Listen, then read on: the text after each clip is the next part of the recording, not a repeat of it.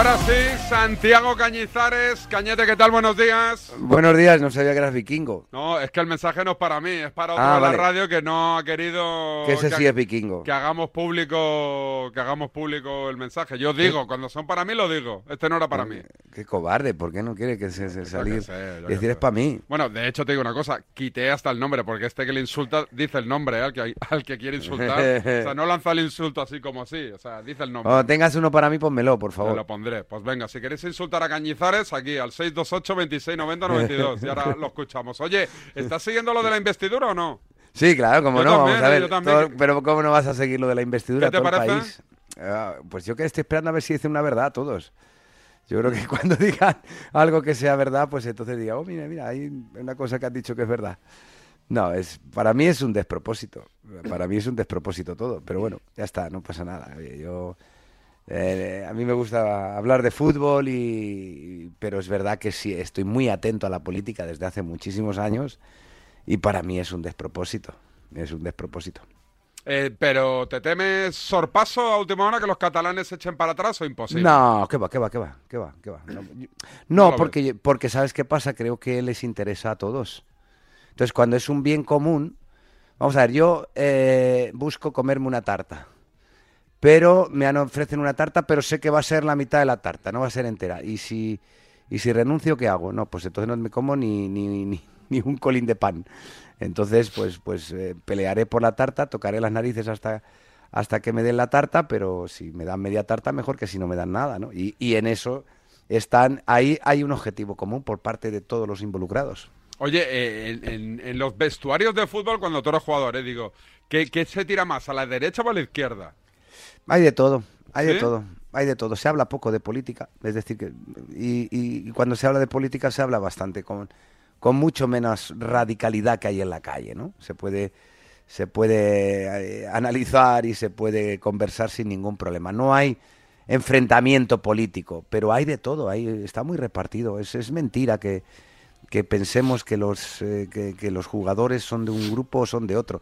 Y de, y de hecho eh, hacen algo inteligente para mí, excepto unos pocos que no se manifiestan, porque al final el futbolista juega para su club y en su club hay gente de izquierdas y gente de derechas. Entonces eh, hacen, digamos, lo más económico, decir, mira, yo soy del Valencia o yo soy del Real Madrid o del Barcelona y, y dentro de ese espectro hay un montón de gente que es de, de un montón de partidos políticos y, y me debo a ellos.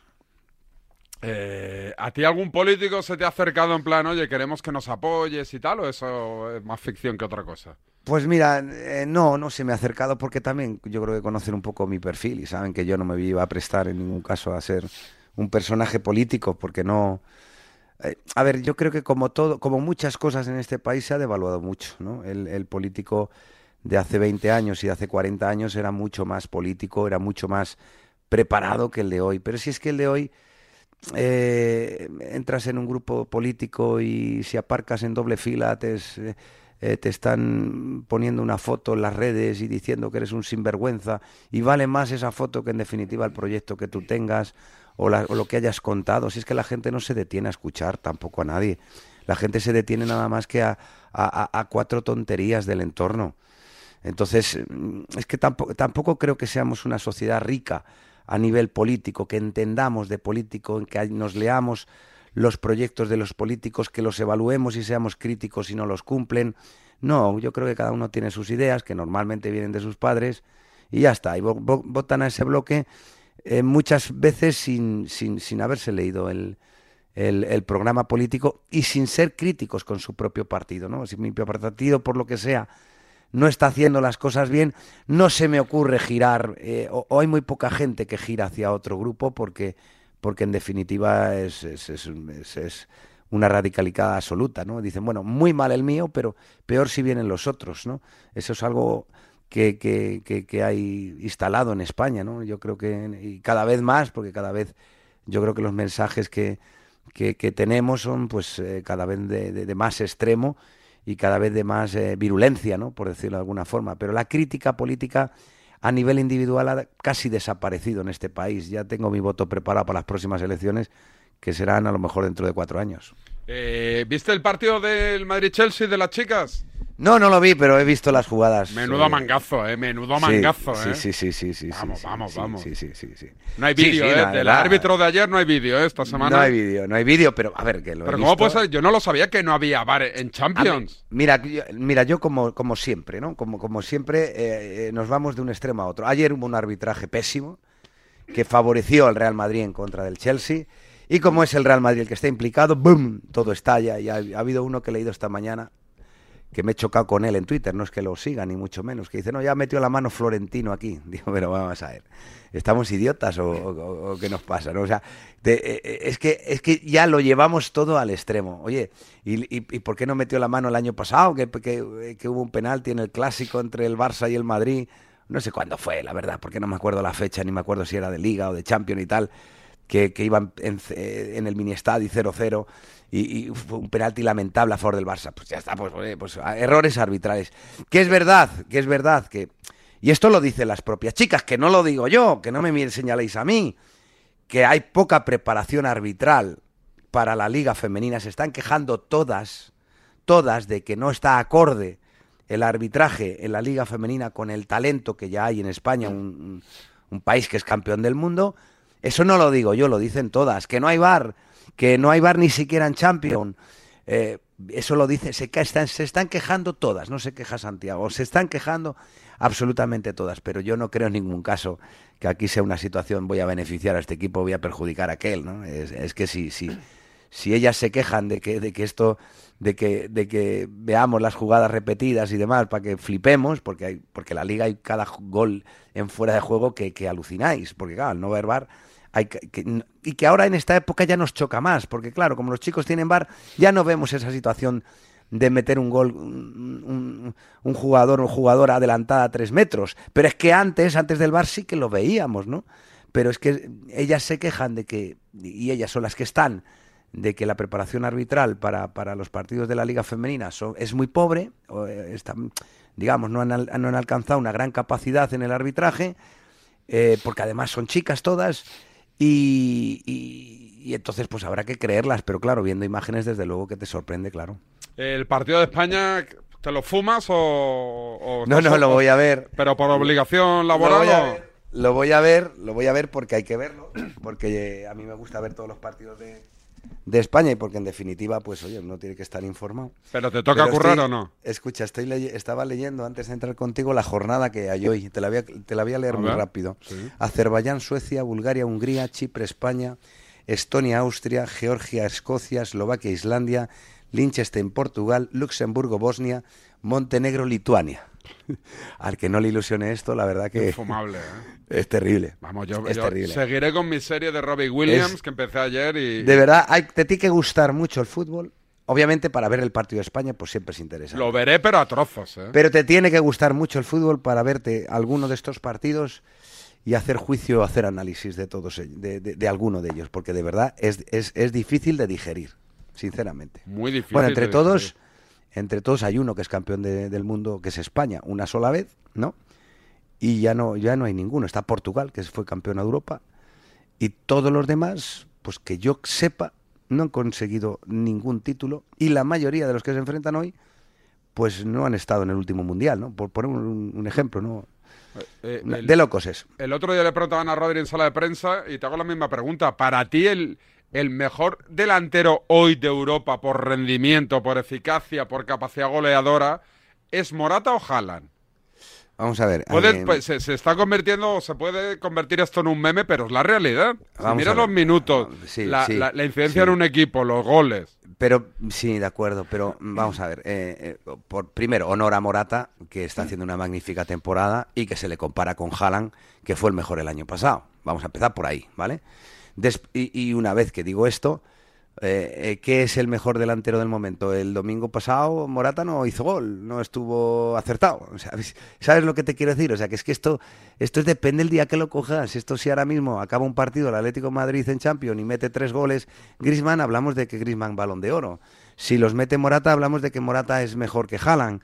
Si los para Oblak es el mejor del mundo y si Oblak tiene un partido como Las Palmas hay que cambiar de portero. Es que la actualidad en fútbol es muy nerviosa, ¿no? y las opiniones eh, son poquito nerviosas. Yo creo que hay un precio de mercado para ambos jugadores, eh, Morata y Haaland, y esto te dice eh, ahora mismo por, qué, por, quién por quién apostarían más los clubes si fuera costo cero. Y claramente es por Haaland. ¿Que Morata está mejor que Haaland? Eso es evidente, porque si no, no, se no esta comparativa no hubiera surgido. El año pasado no surgió.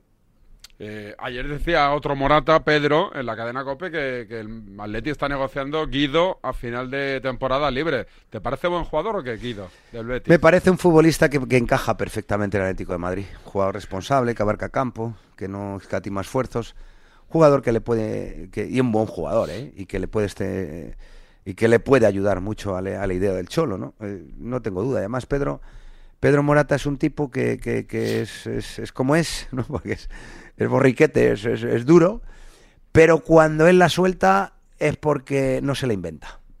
O sea, es un periodista que desde mi punto de vista tiene gran credibilidad, entonces hay que creerle. Mirad una cosa, es el primero que en la semana que se descartó que venía Mbappé y que, y que Mbappé iba a renovar por el Paris Saint Germain, fue el primero que a principio de semana puso la duda. En este momento dijo así, Mbappé no tiene decidido su futuro y está más cerca de renovar que de ir al Real Madrid. Bueno, imagínate la que se montó, o sea, dijeron, bueno, este tío está chalado, quiere a saber, ¿no? Como hay muchos periodistas, se inventa esta historia ahora, pero si esto está cerrado, si en el Real Madrid dicen que está cerrado, si esto estará firmado seguro y demás. Bueno, pues resultó ser que eso fue un lunes, un martes, el jueves o el viernes lo daba por perdido el Real Madrid, el fin de semana Mbappé eh, convocó rueda de prensa para decir que se quedaba el Paris Saint Germain. O sea, quiero decirte, cuando Pedro Morata cuenta alguna noticia, como hay que tenerla en cuenta.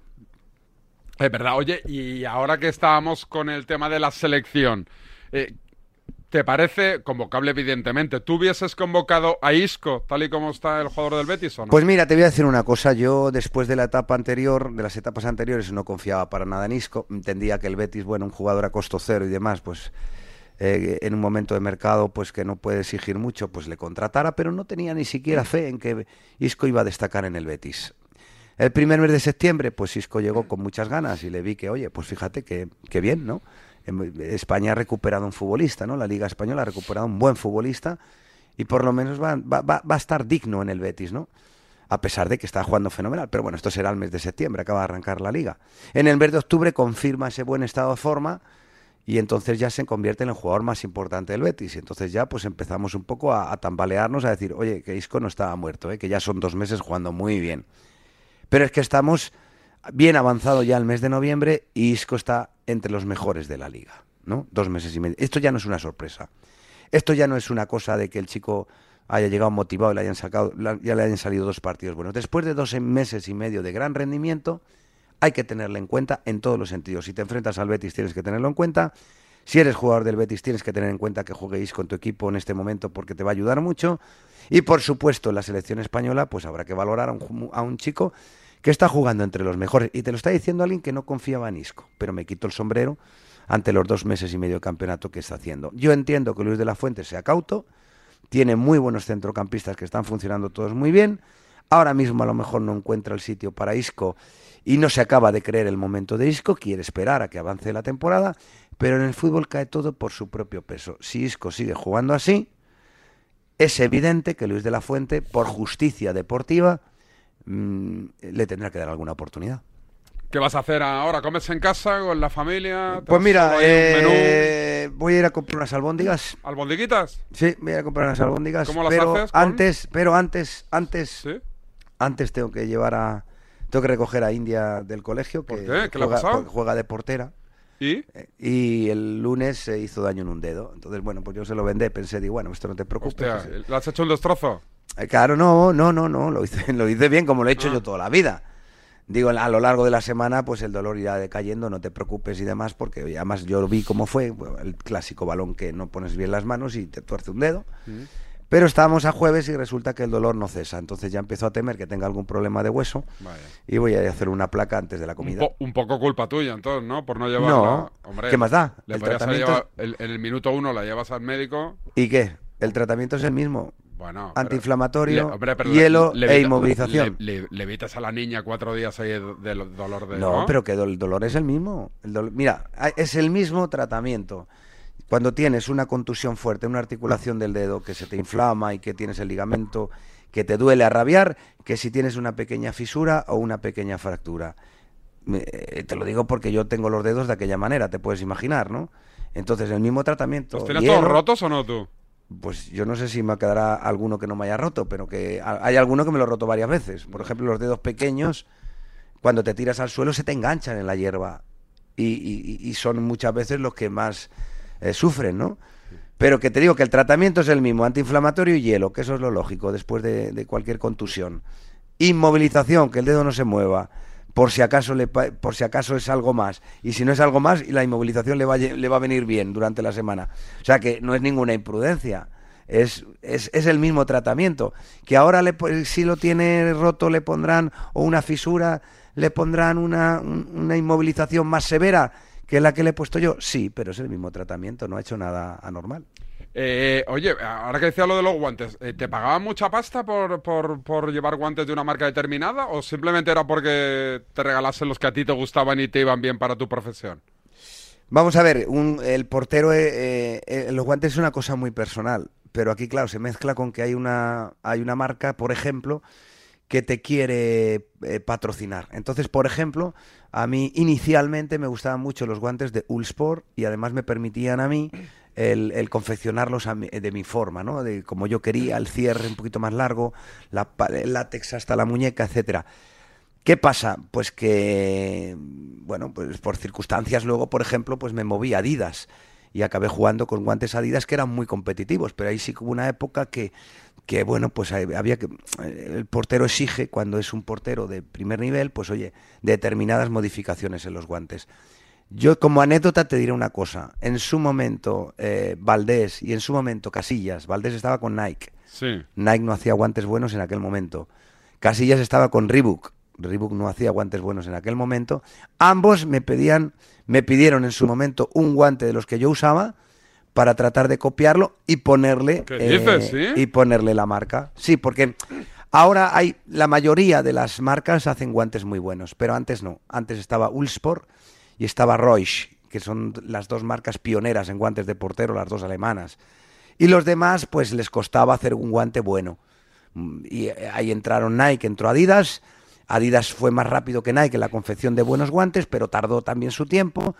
Y, y Reebok, por ejemplo, que era la marca que usaba Iker eh, antaño, pues eh, sabía de otras cosas, pero de guantes, pues no, ¿no? Entonces eh, había que copiar algo de siempre de Ulsport o de Roche, ¿no? Y entonces a mí me veían eh, los guantes que yo llevaba, les gustaba. Y, y bueno, pues me, pedían, oye, déjame un guante tuyo que lo pueda mandar yo a mi marca a ver si lo puedo, eh, lo pueden fusilar y copiar y, y que me sirva, porque estoy negro con esto, ¿no? Y de hecho, Valdés hubo una época que estaba jugando con un guante que no era Nike y que lo ponía, le borraba las marcas y le ponía el símbolo de Nike, ¿no? Pues Porque no, no eran, repito, les costó mucho a las marcas a ponerse al nivel de los mejores guantes. Ahora ya no, ¿eh? Ahora ya es una maravilla. Ahora hay un montón de marcas de guantes y la mayoría buenas. Un abrazo, Cañizares. Otro para vosotros.